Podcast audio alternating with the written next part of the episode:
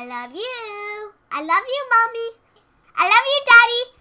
Mamá perfectamente imperfecta con Valeria Zamora.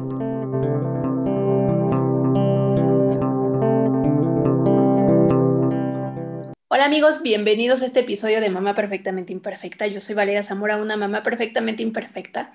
Y el día de hoy vamos a platicar de un tema muy importante y que no debemos dejar de investigar o preguntar. Se trata de los trastornos alimenticios en adolescentes. Para conocer el tema y aclarar dudas, tenemos como invitada a la psicóloga y tanatóloga clínica Adriana Guerra.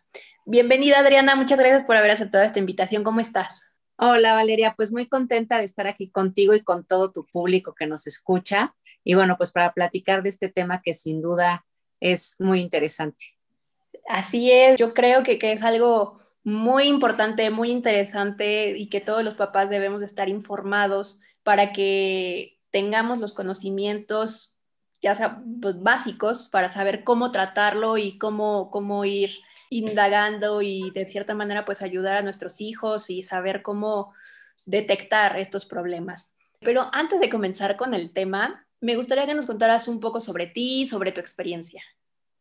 Claro que sí, pues eh, como bien dices, yo soy psicóloga clínica y tanatóloga clínica también. Y, bueno, pues eh, hice la licenciatura en psicología y me fui por la parte clínica porque siempre tuve como esta inquietud por comprender cómo funcionamos, ¿no? En realidad, yo creo que es algo que todos nos preguntamos en algún momento de la vida, pero bueno, mi, mi, mi inquietud fue más allá, ¿no? A, buscar la parte científica y, y poder hacer algo al respecto. Y la verdad es que durante todo este tiempo, pues me he ido especializando un poco más, ¿no? Porque pues evidentemente eh, nuestra personalidad y nuestras acciones pues se van moldeando con el ambiente y pues cada vez que cambia nuestra situación y la vida, pues va habiendo diferentes respuestas. Entonces, yo creo que estar actualizados es súper importante y además, pues disfruto muchísimo mi profesión y aprender de ella, ¿no? Entonces, hice después todo lo que tenía que ver con psicoterapia humanista y estuve trabajando también, o bueno, he estado trabajando desde entonces en el ámbito educativo, en colegios como docente y como psicóloga escolar. Entonces, pues también este ha sido un campo muy enriquecedor, ¿no? Conocer tantas historias de tantas familias a través de los, de los alumnos, ¿no? Tantos chicos, adolescentes. Generalmente trabajo con adolescentes, pero también he estado en sección primaria, que son ya preadolescentes. Con los grandes de la primaria, y que cada vez escuchamos que ya todas estas cuestiones de la pubertad empiezan a tener un, un punto importante, ¿no? Incluso ya lo platicaremos también con los trastornos de alimentación, cómo va bajando la edad en la que a veces se detectan, ¿no? Entonces creo que es muy importante tener esta visión. Y en cuanto a trastornos de alimentación, pues he tenido por ahí la oportunidad de, de, aprender varias cosas de otros especialistas, tomar diplomados y cursos al respecto y realmente el trabajo que yo hago alrededor de los trastornos de alimentación es con los papás, ¿no? No trato directamente el caso con los chicos, pero sí eh, con, con la cuestión familiar y la dinámica, ayudando a los papás precisamente a entender de qué se trata y de dónde podemos empezar a trabajar. Y bueno, ya que mencionas los trastornos alimenticios, pues bueno, ya entremos con el tema. ¿Qué son los trastornos alimenticios? Yo creo que una parte por la que debemos de empezar es por hablar de qué es un trastorno, ¿no? Porque muchas veces yo creo que esta palabra puede causar, eh, pues como mucho estrés, ¿no? Mucho agobio pensar en que alguien pueda tener un trastorno. Y la realidad es que pues los trastornos simplemente son eh, alteraciones que se presentan, ¿no? Estos trastornos de los que hablamos son un conjunto de síntomas que por alguna razón pues están presentes indicándonos que hay algo que hay que atender. Y estos pueden ser de tipo físico o psicológicos. Y en el caso de los trastornos de la conducta alimentaria, pues estamos hablando del área mental, ¿no? Del área psicológica. Y como lo dice el nombre, pues es una alteración en la conducta.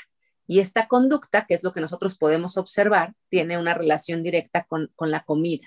¿No? Es una manera de vivir la comida en la que nuestra conducta empieza a tener cambios que generan otro tipo de eh, alteraciones físicas y cognitivas también, ¿no?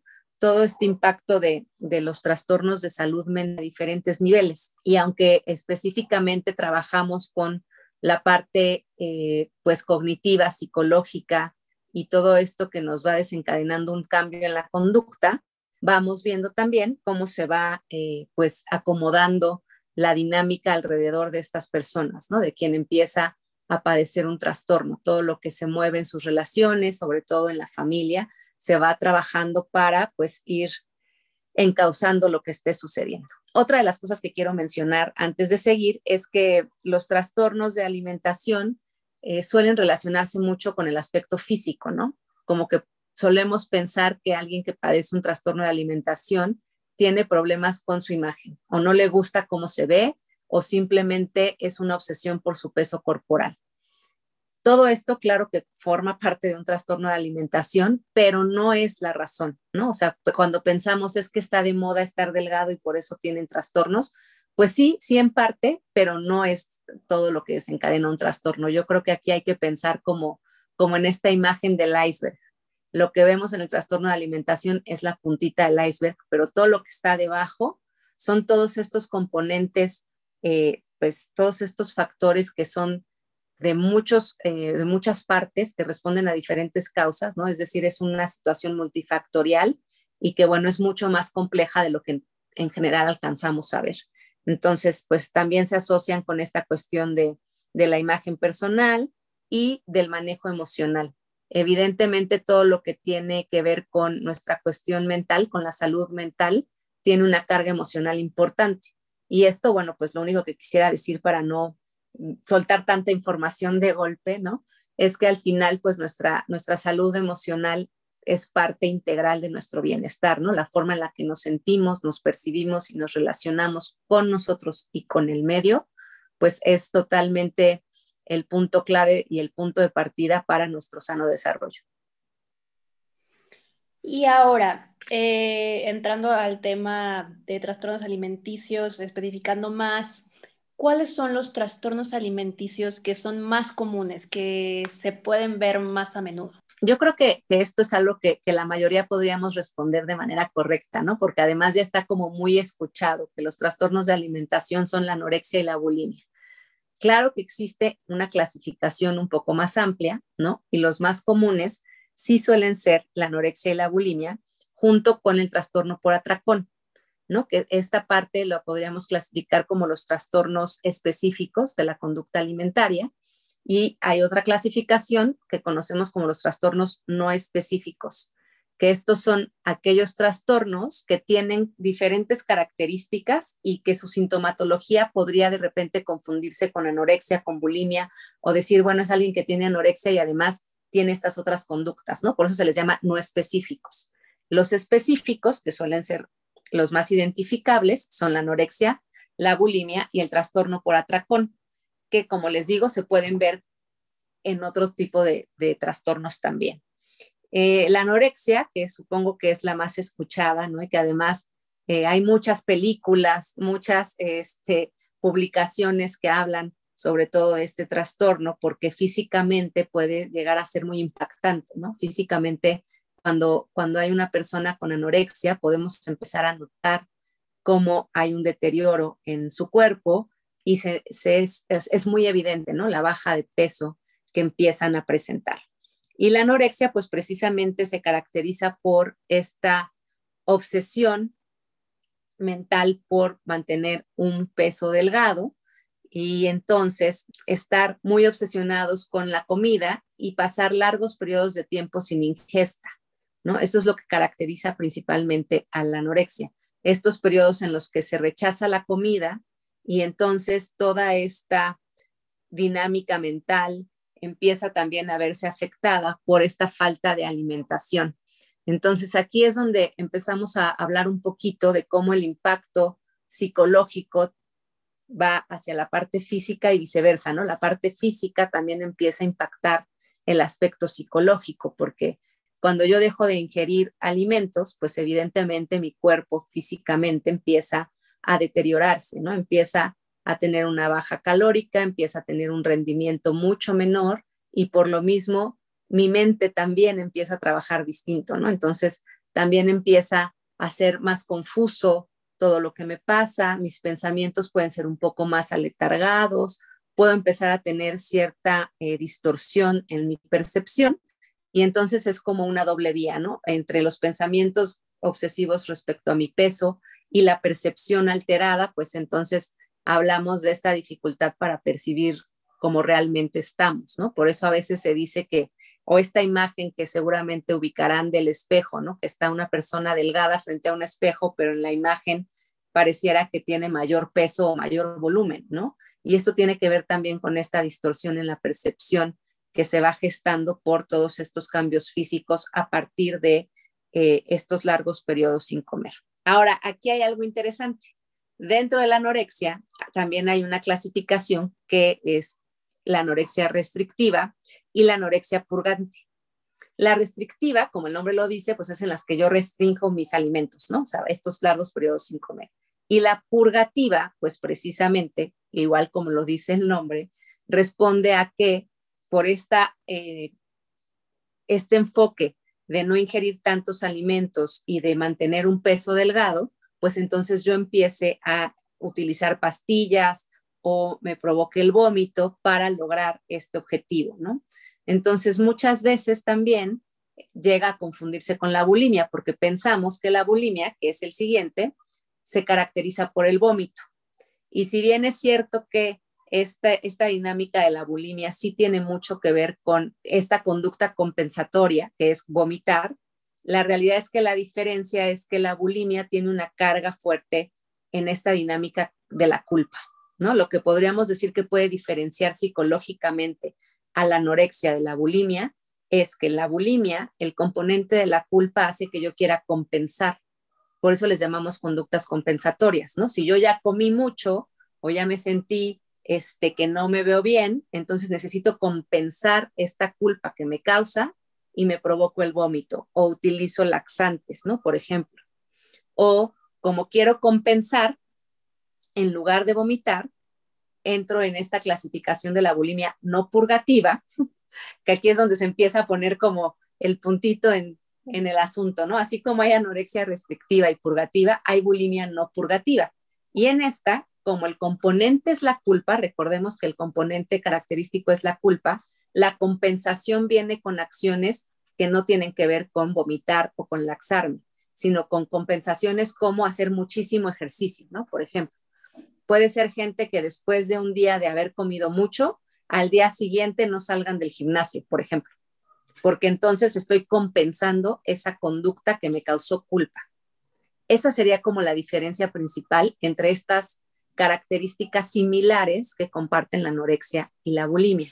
Y bueno, ah, una, una duda que me surge es que, bueno, ya enfocándonos en la anorexia y la bulimia, las causas pueden ser pues causa de, la culpa puede ser algo externo, como por ejemplo en la escuela, que sus compañeros se burlen de ellos por su aspecto físico, o solo es algo que pues que ellos mismos estén causando porque ellos encuentran pues cierta culpabilidad, o sea, digamos que, interna, ¿no? O sea, que no haya otro, un factor externo. Claro, justo esta yo creo que es una gran pregunta, ¿no? Porque cuando escuchamos como ahorita, ¿no? Esta descripción que traté de ser lo más este, gráfica y práctica posible, porque de repente puede parecer un poco este, enredoso por ahí, ¿no? Porque pensamos nada más en anorexia, dejar de comer y cuerpos súper delgados, casi esqueléticos, bulimia, este, pues cuerpos delgados, a lo mejor no, no como tan esqueléticos, a lo mejor un poquito más llenitos, pero con relación en, en, en vomitar, ¿no? Que es lo que viene primero a la mente con la bulimia.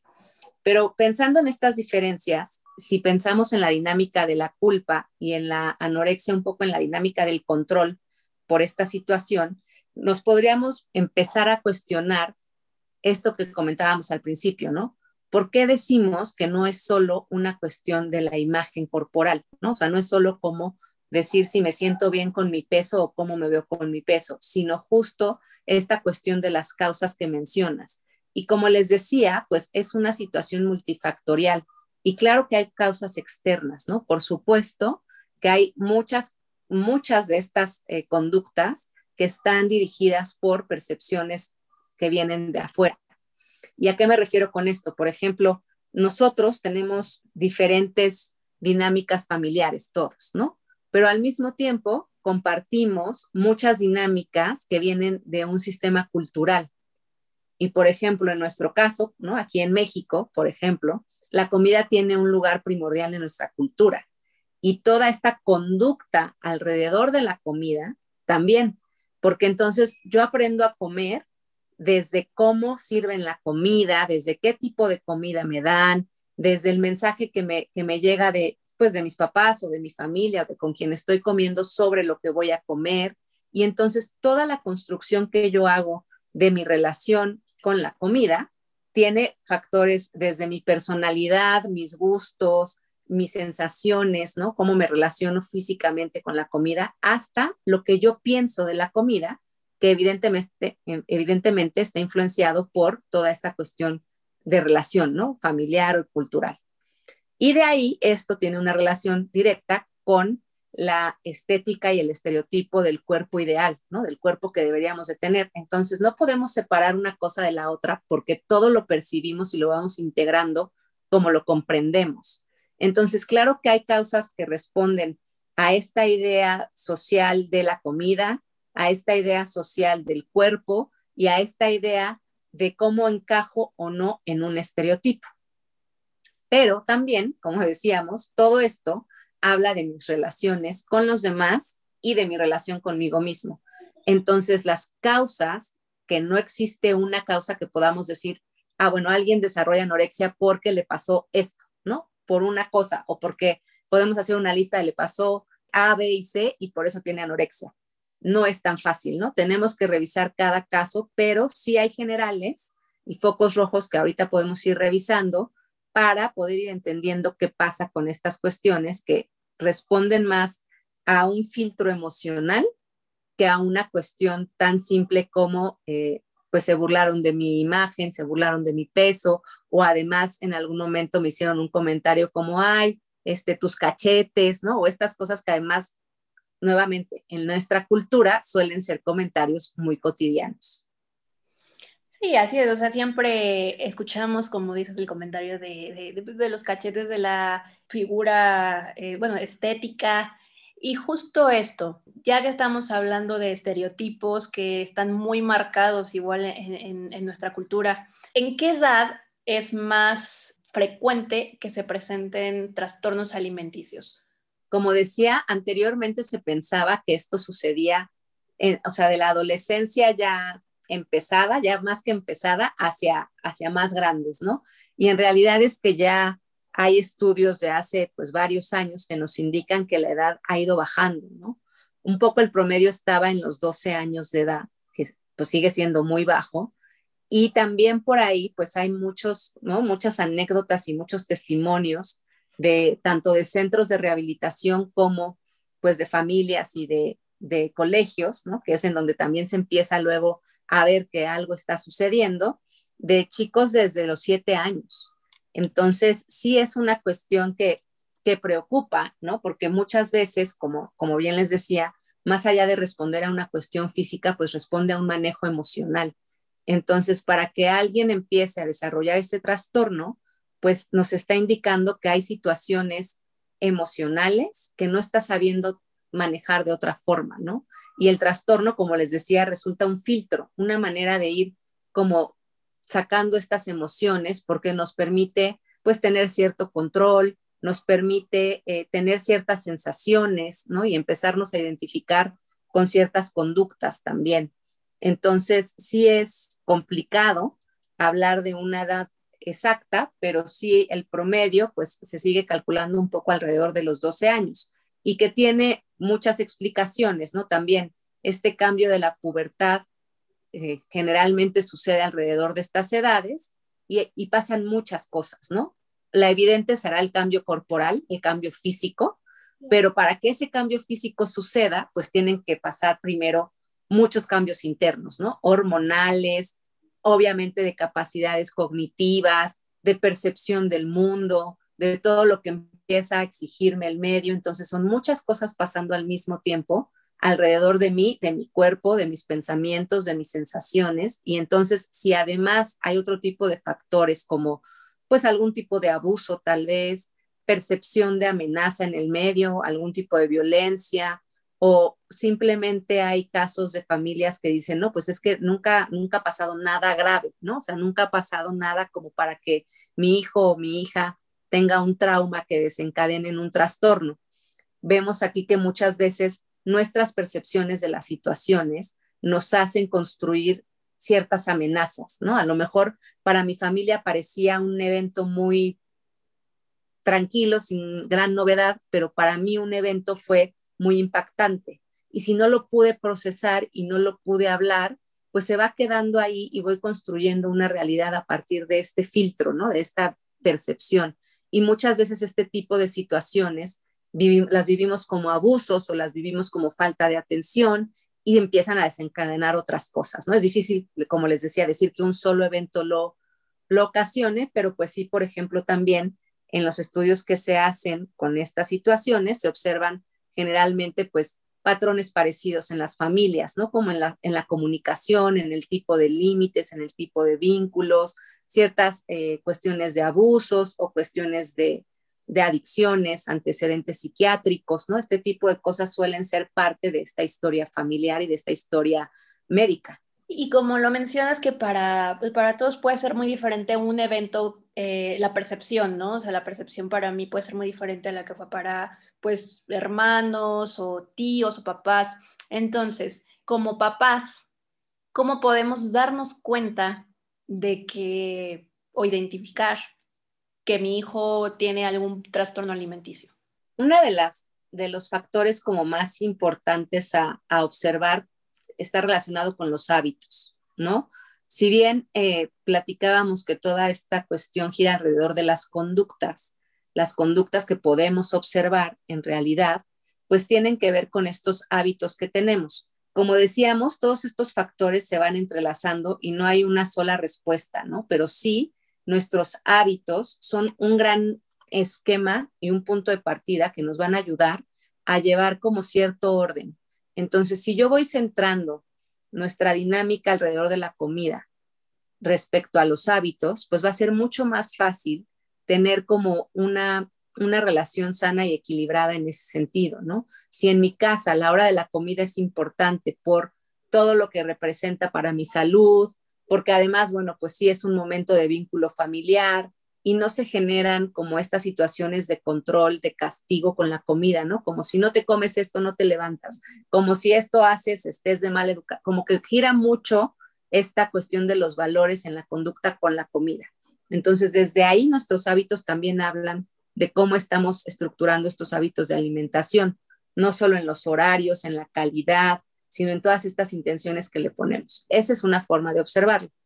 La otra forma, que obviamente tiene que ver con la personalidad y estos factores emocionales que son tan importantes, pues tendríamos que estarlo observando justamente en las conductas con los demás, ¿no? Por ejemplo, si se observan como rasgos de inseguridad, si sienten que, que, que por ejemplo, sus, sus pensamientos o lo que comentan es como muy catastrófico o como descalificándose, ¿no? Como yo nunca puedo, eh, yo no soy tan bueno como mi hermano, ¿no? O yo no hago las cosas, este, no me sale, no puedo, ¿no? Constantemente, pues también está hablando de una percepción de sí mismo en la que no se sienten fuertes, ¿no? O sea, no se sienten capaces, no se sienten reconocidos, tal vez. ¿Se podría hablar como una baja autoestima también? Claro, claro, esta parte de la autoestima que, que también siempre está muy relacionada con cómo nos vemos, ¿no? Me bajó la autoestima porque no, no me siento bien, porque no me ven bien, porque no pertenezco, porque no cubro ciertos parámetros, cuando en realidad el concepto de autoestima nos habla de qué tanto me reconozco a mí mismo y qué tanto reconozco mis herramientas para salir adelante, ¿no? Ese sería como el punto de partida de la autoestima. Y hablando en este sentido, por supuesto, el que yo me sienta inseguro, el que yo no pueda eh, sentir mi fortaleza para eh, arreglar alguna situación de conflicto, para sentirme, eh, pues, que puedo ser reconocido y todas estas cuestiones, pues también serían un foco ahí importante observar, ¿no? Cómo me relaciono conmigo y con los demás, porque al final acuérdense que parte de, de toda esta cuestión de la imagen corporal tiene que ver con mi identidad, ¿no? Con cómo yo me percibo, con cómo yo percibo mi cuerpo, mi, mi, mi, mi ser en el sentido de lo que puedo lograr. Y, digamos, ya ahora identificamos un trastorno alimenticio en nuestro hijo, en algún integrante de la familia. ¿Cómo podemos ayudarlo? A veces, pues es, complicado, ¿no? Porque, pues, el, identificarlo y el que la persona lo acepte o acepte la ayuda es complicado. Entonces, ¿cómo podemos ayudarlo? Bueno, la primera parte sería eh, la observación, ¿no? Hablábamos mucho de esta observación, que muchas veces se queda solo en observar al otro, pero en realidad también esta observación tiene que ir hacia nosotros mismos, ¿no? Como observar a mí qué es lo que me preocupa, porque bueno, platicábamos hace ratito de la anorexia y la bulimia, que son los más, ¿no? Los más destacados o los que más reconocemos, pero bueno, también hablábamos de este trastorno por atracón, que es cuando la gente come, ¿no? Y no puede, no, como que parece que no puede parar, como este ciclo este, de comida en el que tengo ansiedad y como, o como por ansiedad y ya no sé de dónde viene, ¿no? Que también es una conducta muy común y que ahora en época de pandemia varias familias la han reportado, ¿no? Como esta necesidad de estar comiendo, porque pues no hay nada más que hacer o porque están muy ansiosos, ¿no? Como dicen los papás.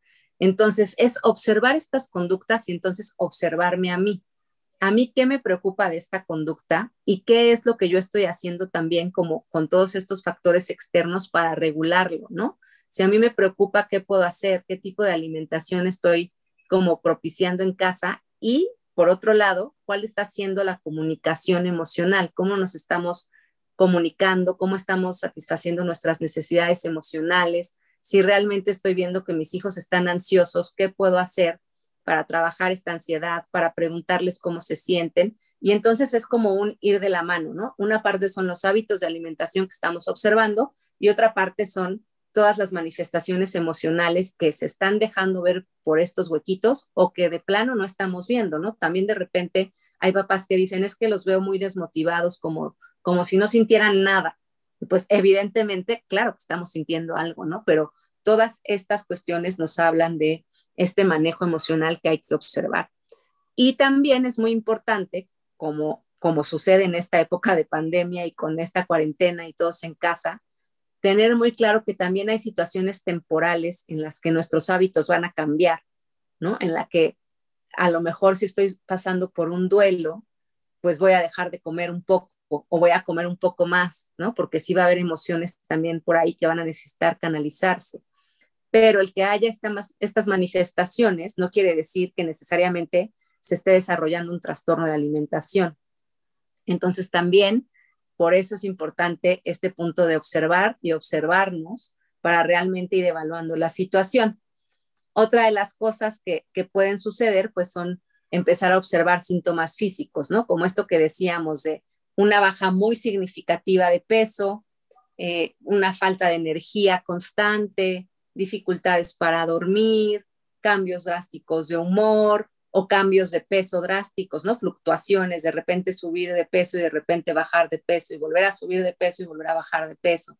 O estas conductas compensatorias de las que hablábamos, ¿no? Como pensamientos obsesivos y conductas obsesivas alrededor de hacer ejercicio o de comer ciertos alimentos, ¿no? Por ahí se habla de trastornos relacionados como la ortorexia, que tiene que ver con esta idea de comer perfectamente bien, ¿no? Cuando perfectamente bien, pues es, un término muy complejo de, describir, ¿no? Pero es como esta obsesión por la calidad de la comida en la que la persona empieza a basar toda su vida en su dieta, ¿no? Entonces, esta obsesión de, de la dieta impide que haga otro tipo de cosas, ¿no? Que atienda otras esferas de su vida. Y si bien no es un trastorno clasificado tal cual de alimentación como, como los que platicábamos anteriormente, pues sí va impactando en la alimentación, en esta dinámica emocional y tiene un impacto de salud mental, evidentemente, ¿no?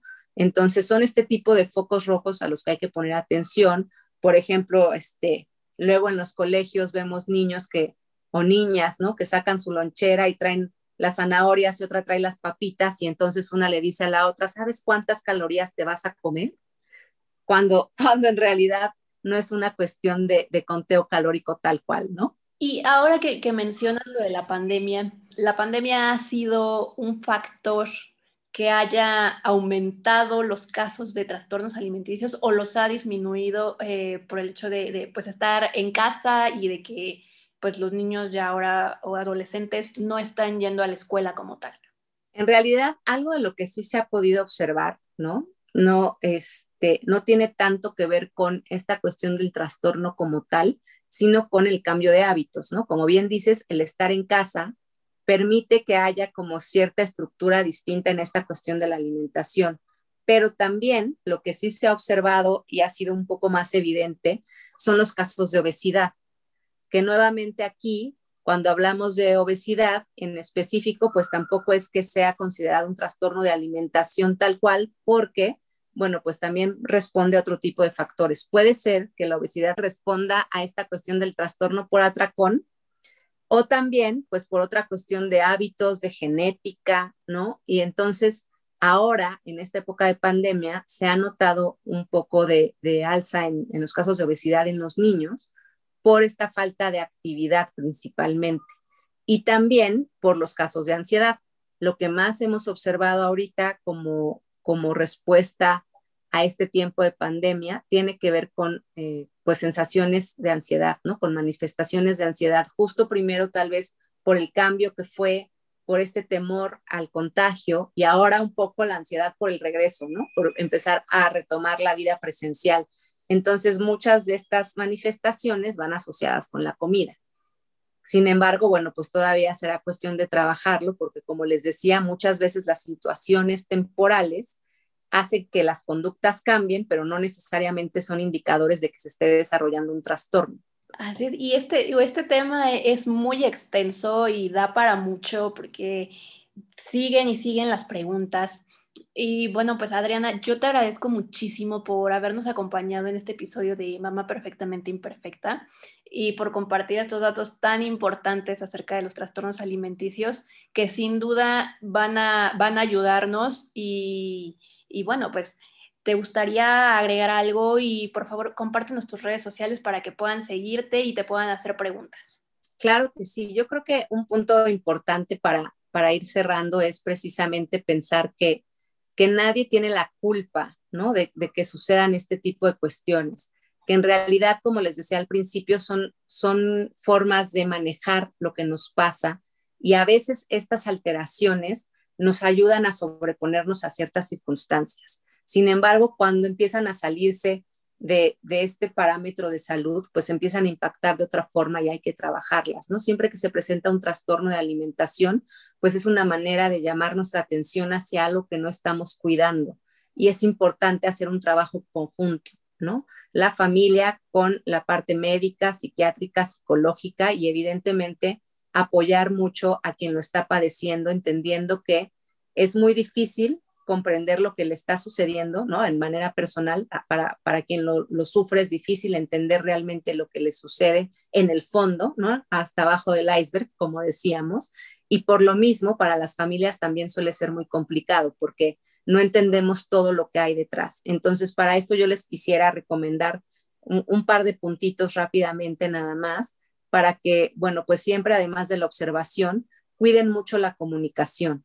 Muchas veces decimos estas frases de las que hablábamos sin pensarlo, pero, pero es importante tener en mente que mientras menos referencia hagamos a la imagen y al cuerpo de las personas, más atención estamos poniendo en otras cosas y les ayudamos a poner atención en las cosas que realmente pueden ser más manejables. Y por otro lado, cuando sucedan situaciones emocionales, pues no juzgar a la reacción emocional de las personas, porque muchas veces por decir, ay, qué exagerado, o, ya no llores por eso, o esto no es tan importante, nosotros vamos creando nuestra mente como estas dudas de por qué entonces exagero o entonces yo estoy mal, ¿no? Nos vamos como etiquetando de esta manera en lugar de buscar como, bueno, a lo mejor podría reaccionar de otra forma, ¿no?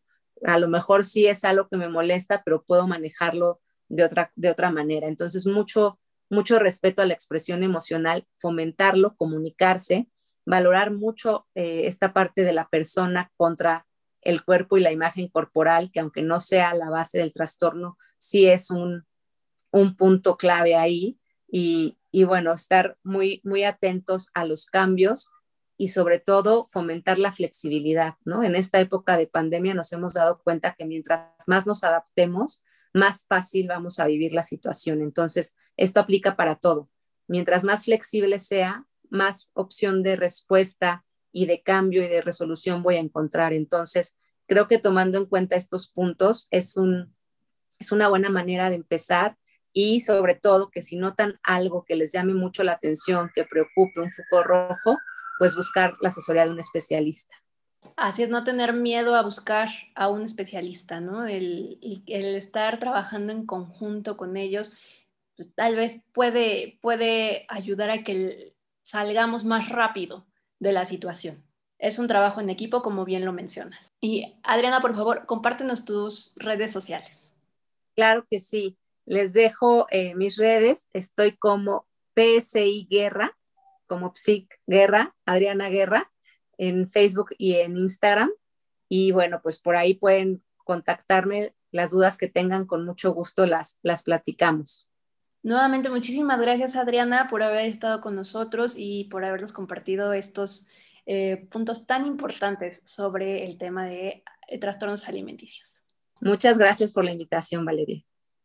Y amigos, muchas gracias por habernos escuchado en este episodio de Mamá Perfectamente Imperfecta. Recuerden que yo soy Valeria Zamora, una mamá perfectamente imperfecta, y pueden encontrarme en Instagram como arroba valeriazamora.b. Ahí pueden hacerme llegar todas sus dudas, comentarios, sugerencias de temas que quisieran que, que tratáramos aquí en el podcast experiencias que nos quieran compartir. También recuerden que estoy en TikTok como arroba mamá perfect imperfect y en Facebook y YouTube me encuentran como arroba mamá perfectamente imperfecta. Yo los espero en el próximo episodio de Mamá Perfectamente Imperfecta. Hasta la próxima.